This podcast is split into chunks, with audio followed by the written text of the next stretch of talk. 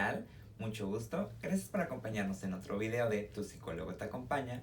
Soy Rodrigo y antes que nada, felices fiestas, feliz inicio de año y espero que hayan disfrutado mucho estas festividades. En ello les traemos el video que algunas personas nos solicitaron en este tan famoso cierre de ciclos e inicio de nuevos ciclos con el año.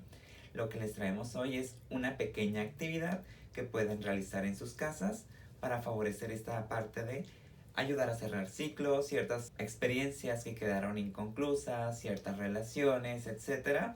Pues la idea es aquí darles un pequeño cierre para poder comenzar ligeros el año. Y pues sobre todo dar la oportunidad para experiencias nuevas. Estas experiencias, claro, se las tienen que dar ustedes mismos. Sin más, vamos con el video.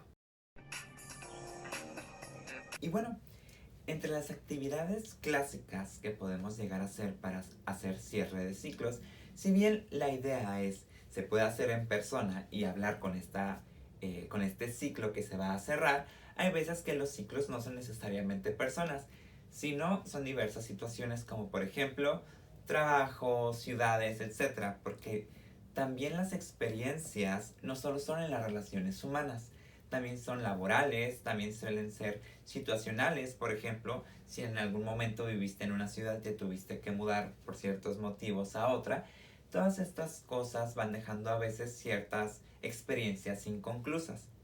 La idea con esta actividad es permitirnos cerrar esas experiencias inconclusas, darles un pequeño cierre de una manera muy clásica, porque incluso pues es algo muy sabido, la típica de hacerles una carta.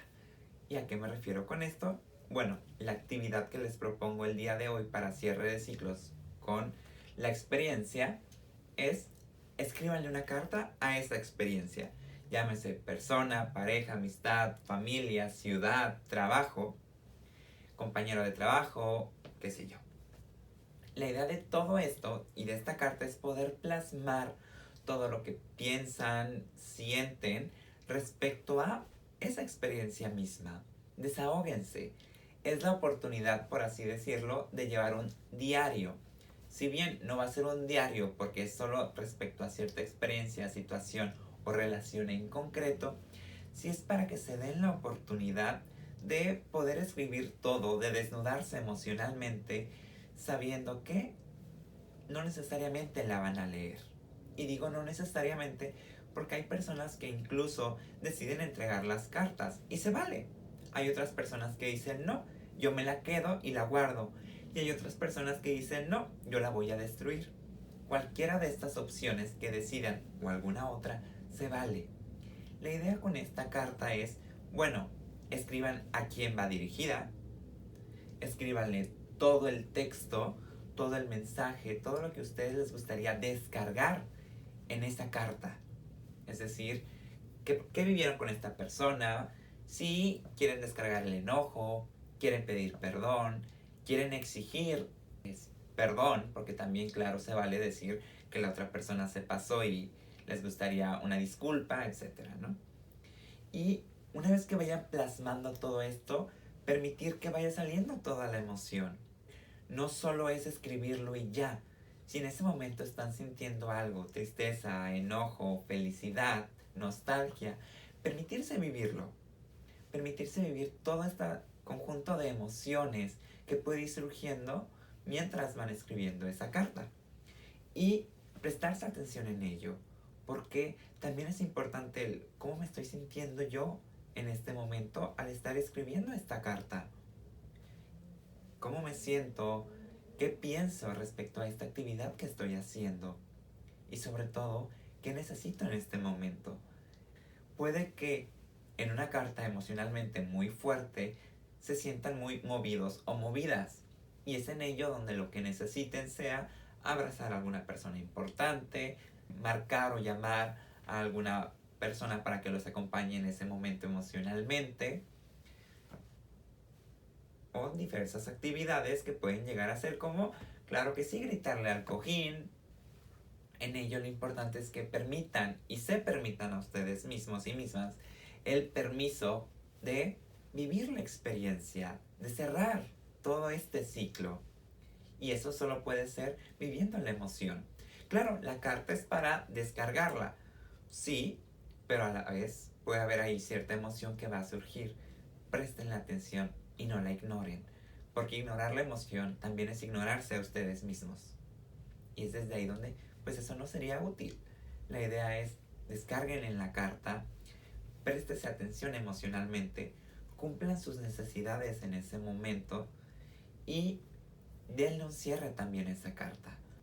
Despídanse de la mejor forma posible o de la mejor forma en la que ustedes les hubiera gustado. ¿Por qué? Porque hay veces que no siempre tenemos la oportunidad de despedirnos. Llámese con los fallecimientos, llámese con las salidas de urgencia de una ciudad o qué sé yo. Hay muchas cuestiones que no nos permiten dar ese cierre en persona. Y hay veces que la persona ya no está aquí con nosotros. Es desde ahí donde esta despedida la pueden hacer de la forma que más les guste. Cerrar la carta y dar concluida la actividad sabiendo qué van a hacer con esa carta. Entregarla, destruirla, guardarla. Pero sobre todo, váyanse enfocando en todo lo que vaya surgiendo. Porque para cerrar un ciclo hay que permitir que este ciclo sane. Y para que ese ciclo sane tiene que doler. Porque es como una herida.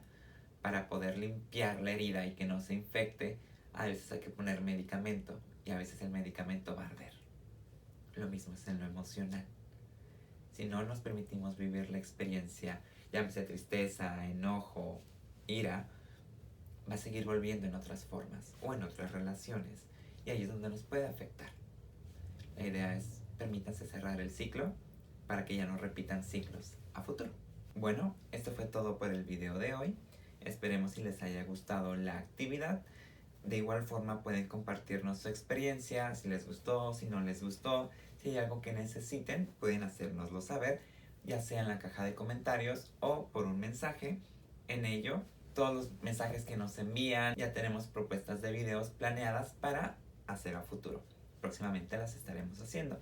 En ello, si les gusta el contenido, denle like, compártanlo, háganos saber qué les gusta, qué no les gusta, qué temas les gustaría ver, porque todo eso pues nos permite saber cómo ir planeando las actividades. Gracias por acompañarnos en otro video y nos vemos la próxima.